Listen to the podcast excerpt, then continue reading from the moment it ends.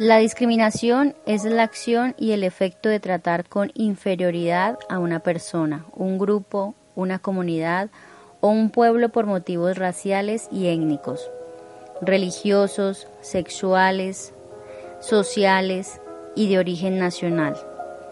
Es una herencia de la sociedad colonial española que nos enseñó a invisibilizar a las personas y sus sentimientos. Esta problemática se produce y difunde diariamente por los medios de comunicación, las diversas ideologías y creencias religiosas, el lenguaje, los gestos y chistes. El 21 de marzo es el Día Internacional contra la Discriminación Racial institucionalizada por la ONU.